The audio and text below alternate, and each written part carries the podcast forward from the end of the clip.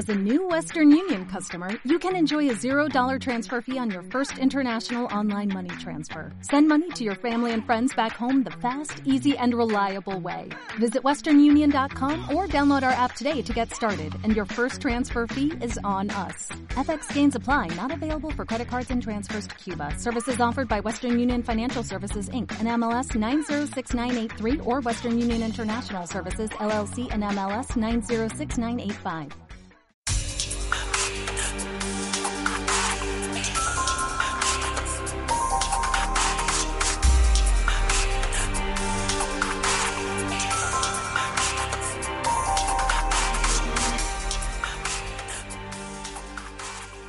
Hola y bienvenidos a Un Bit de Memoria, un programa de la red La Tecnología donde queremos contar la historia de la informática de forma sencilla y a través de sus personajes más ilustres. Os habla Pablo Trinidad, profesor de la Escuela de Informática de la Universidad de Sevilla. En este episodio vamos a conocer a Bárbara Liskov, una de las mujeres más importantes en la informática. Y para que nos ayude en esta misión, hoy nos encontramos en la Universidad de Cádiz con la profesora Carmina de Castro. ¿Qué tal, Carmina? Hola, Pablo. Muy bien. Eh, hoy vamos a hablar de, de Bárbara Lisco, una de las mujeres más científicas, más reconocidas a nivel mundial y que tienen que ver con la informática, con la ciencia de la computación, concretamente. Además, que creo que es importante destacar a, mujeres que no dentro, dentro de, un mundo en el que tenemos tantos hombres, ¿no? Y que, y que bueno, que ha sido reconocida con el premio Turing en 2008 por sus contribuciones a los fundamentos prácticos y teóricos de los lenguajes de programación y el diseño de sistemas especialmente relacionados con la extracción de datos, la tolerancia a fallos y la computación distribuida. Ahora eh, vamos a intentar desgranar esto y que nuestros oyentes nos puedan entender todo esto, ¿no? Efectivamente, el premio Turing eh, hasta la fecha solo se le ha concedido a, a tres mujeres, eh, entre ellas Bárbara Lisco, y, pero también está Fran Allen, uh -huh y Chaffee Goldwasser en el 2012. Sí, a que además se lo dieron en 2006, si no recuerdo mal.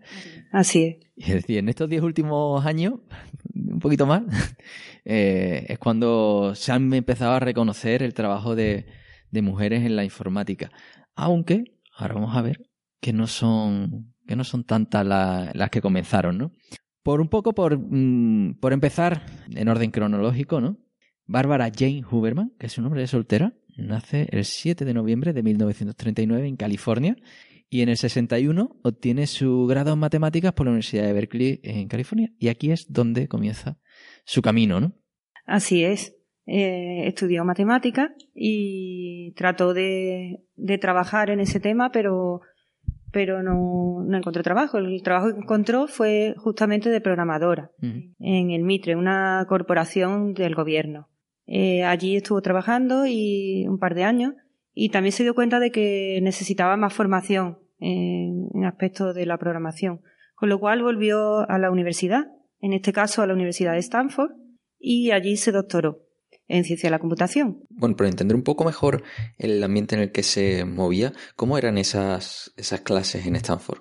Bueno, en, en, su estudio en ciencia de la computación, pues ella en algunas entrevistas que, ha hecho ¿no? a distintos medios, pues comenta que era la única de su clase y que había otra clase donde había otra chica también, ¿no?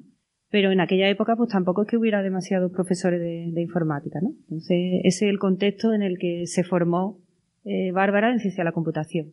Una vez doctorada, pues volvió de nuevo a, a la empresa, a Mitre, eh, donde trabajó ya como investigadora.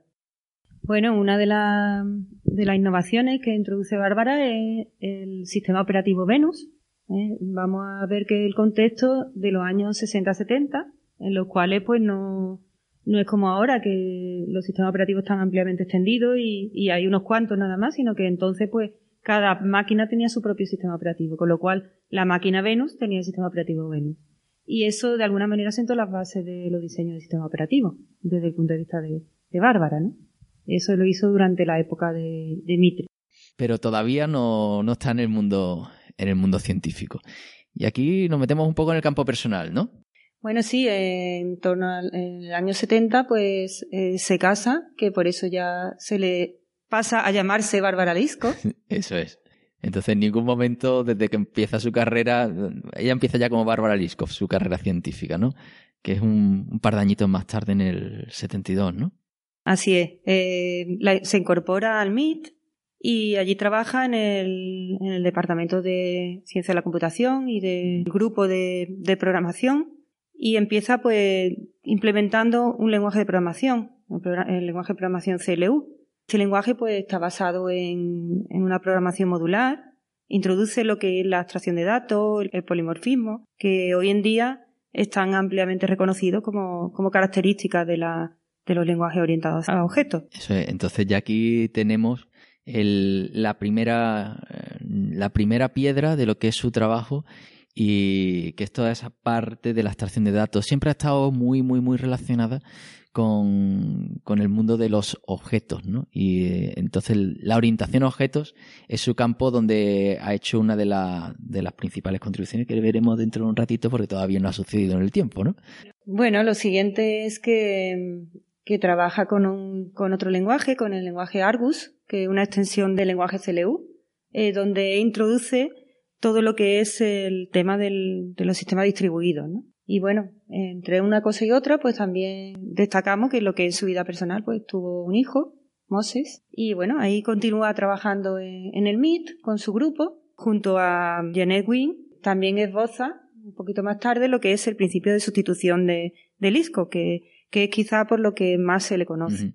Sí, que, que, además es uno de los, de los principios sólidos que son tan, tan famosos dentro de la ingeniería del software como buenas prácticas a la hora de diseñar sistemas, ¿no? ¿Y, de qué va esto del principio de sustitución de Liskov?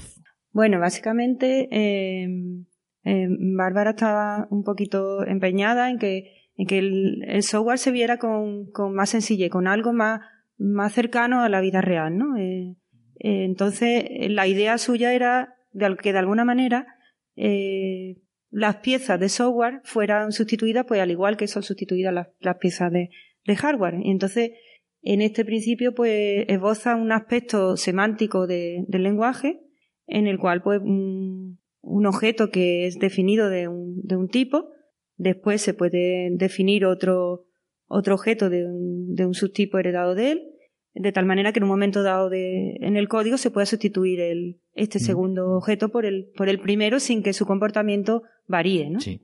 Por aquí nos metemos en, en esa parte de la semántica, que es otra línea completamente eh, diferente, ¿no? Pero que sí tiene mucho que ver con este trabajo, porque hasta ahora los eh, todo el tema del mundo de las interfaces de, se centraban, y los objetos se centraban en el aspecto sintáctico, en los tipos que recibían y demás. Pero aquí, para poder garantizar esa sustitución, es que el comportamiento debe ser el mismo. Es decir, es como si ahora nosotros en un, en un chip tuviéramos un conjunto de entradas, son las mismas entradas, las mismas salidas, pero con eso podemos tener distintos comportamientos, ¿no? Entonces ella lo que garantizaba es para, para poder sustituir, ese comportamiento tiene que mantenerse entre uno y otro componente, ¿no? Eso dicho, un poco quitándonos la, la parafernalia lógica y, y matemática que hay detrás de todo esto, ¿no? Pero que es un principio bastante sencillo, pero rompedor, ¿no? Y que es una de las bases de, la orientación a objetos, ¿no? Sí, así es. Siguiendo con, lo que es la orientación a objetos, pues otra de las, digamos, de las innovaciones que aporta LISCO es la idea de aportar estos conceptos de orientación a objetos a las bases de datos. Y, bueno, y así eh, implementa el sistema TOR, donde de alguna manera como alternativa a todo lo que es base de datos basada en tabla, pues se, se propone el que los elementos de la base de datos pues sean objetos, ¿no? Mm, que algo como se puede intuir como algo más natural, ¿no? Que, que una tabla, ¿no? Claro, porque para que no le suene el patrón DAO ese famoso en el que indicamos cómo persistir objetos dentro de una tabla. Entonces, al final, el, traducir de objetos a tabla mm, es un trabajo que hay que hacer. Sin embargo, ella lo que decía era, si tenemos objetos, vamos a guardar objetos, ¿no? Es, es muy natural y parece sorprendente que a día de hoy haya tan poca... Mm, bueno, hay alternativas, ¿no? Sí hay alternativas, pero no están ampliamente exploradas, ¿no? Sí, así es. Y bueno, el siguiente trabajo del ISCO es todo su trabajo sobre sistemas distribuidos, ¿no? Especialmente en lo que es tolerancia a fallo, ¿no? eh, concretamente lo que es la tolerancia a fallo bizantina. Sí, es muy, es muy curioso ese, ese concepto, ¿no? La tolerancia al fallo es que un sistema intente que siga funcionando a pesar de que fallen cosas, ¿no? En la medida de lo posible. Pero esto del sistema bizantino, ¿de qué va? Bueno, está basado en el problema de los generales bizantinos y básicamente es que cuando en un sistema algo falla, pues es que hay algo, ¿no? O alguien que nos está mintiendo sobre lo que está pasando, ¿no? Y esto de, alguna manera, pues al final hay que llegar a un consenso o a una posible solución, ¿no? Eso es a grandes rasgos y de manera divulgativa, pues lo que significa. sí, porque al final pues tenemos a lo mejor un sensor que nos está dando información falsa, ¿no? Como, como esos sensores de temperatura que están en la calle que le gusta tanto a los periodistas ponerse en verano, ¿no? que dice que estamos a 80 grados.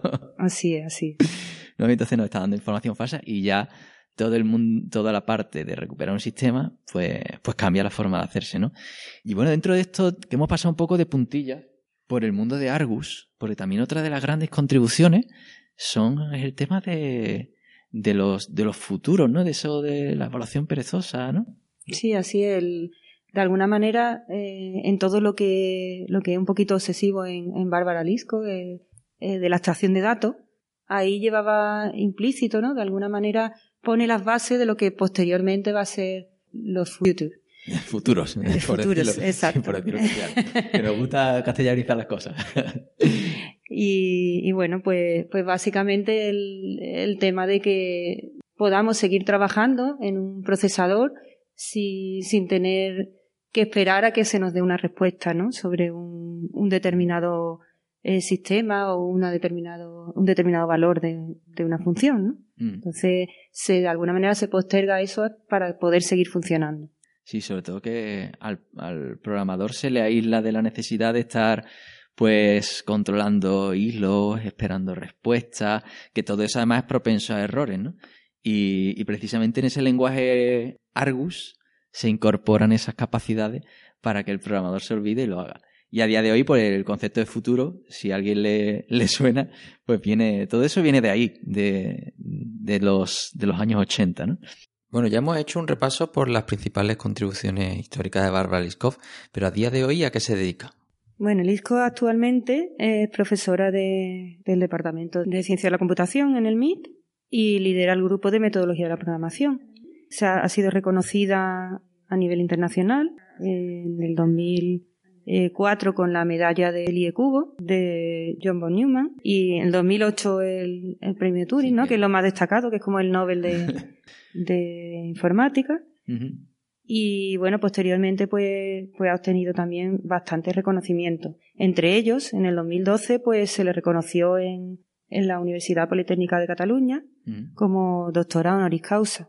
Y también en otras universidades y, y centros de investigación por ejemplo, en Zurich o en Chicago, y bueno, no, no para de recoger los frutos de todo un trabajo de, de, toda una vida, ¿no? Dedicada a la informática. Sí, la verdad que, que bueno que también el, el mundo con la medalla de John, eh, John von Neumann tenemos por su fundamental contribución a los lenguajes de programación, metodologías de programación y sistemas distribuidos, que bueno, que es el resumen un poco de, de estas pequeñas pinceladas que hemos visto de, la autora y que va muy en la línea también de, por qué le dan el, premio Turing, ¿no? Entonces, bueno, yo creo que tenemos ante nosotros a, una de las personas que han contribuido más a, al mundo de la orientación a objetos y a la forma en la que se programa a día de hoy, en un mundo en que la programación se asocia a tan pocas mujeres, ¿no? Y que queremos un poco naturalizar eh, y que se vea que esto es una profesión en la que las mujeres tienen, tienen mucho que decir, ¿no? Sí, por cierto, el, pues como una anécdota, ¿no? Em, hemos nombrado que, que obtuvo el doctorado en la Universidad de Stanford. Sí. Pero bueno, quizás eh, le pueda interesar saber que su tesis iba sobre la, los últimos jugadas de ajedrez, ¿no? De las finales de ajedrez. De ajedrez sí. Y bueno, su director fue John McCarthy, que, que bueno, lo conocemos sobre todo por el lenguaje Lisp y Algol. Le gustaban los paréntesis. sí. La verdad que, que, es curioso, ¿no? Que, que bueno, su, su, tesis no iba nada relacionado con el trabajo que, que venía después. Parece como algo más transaccional, ¿no? Que decía, bueno, me lo voy a quitar y aprender a, investigar. Pero ahí ya empezó a, er, eran los comienzos en los que McCarthy es uno de los padres también de Algol, eh, influyó mucho en ese diseño y a lo mejor se le quedó algo de, de eso del diseño de lenguaje, ¿no? Seguro que sí. Bueno, ya por comentar, pues literalmente, pues Bárbara decía esto por si, bueno, recoge de alguna manera, me parece a mí, ¿no? La, la manera en que concebía todo lo que la informática, la programación, ¿no? El diseño de software es un arte que tiene mucho que ver con la valoración de la simplicidad frente a la complejidad. Muchas personas tienden a hacer las cosas más complicadas de lo que necesitan ser. Yo creo que, que con esta frase, pues bueno. Sí, es una maravilla de frase. Y la verdad que creo que lo ha conseguido y que le ha hecho la vida mucho más fácil a, muchas personas. ¿no? Así que con esto terminamos de repasar brevemente la vida que bueno quedaría para, para muchas horas y que, y que bueno que cuando veáis el nombre de, el apellido de Liskov que sepáis que es una mujer la que está detrás una de las mujeres más importantes de la historia de la informática y que ha hecho grandes cosas y que tenéis que agradecerle mucho lo mismo que tenemos que agradecerte a ti, Carmina, que hoy nos hayas ayudado a, ordenar un poquito y a repasar lo principal de este personaje. Gracias a ti, Pablo. Pues nada, por último, recordaros que podéis escuchar este y otros programas de la Red de Tecnología en iTunes, en iBox y en tecnologería.com. Además, podéis encontrarnos en Facebook y Twitter como Tecnologería y si queréis escribirnos, siempre podéis hacerlo a hola.tecnologería.com. Un saludo y hasta la próxima.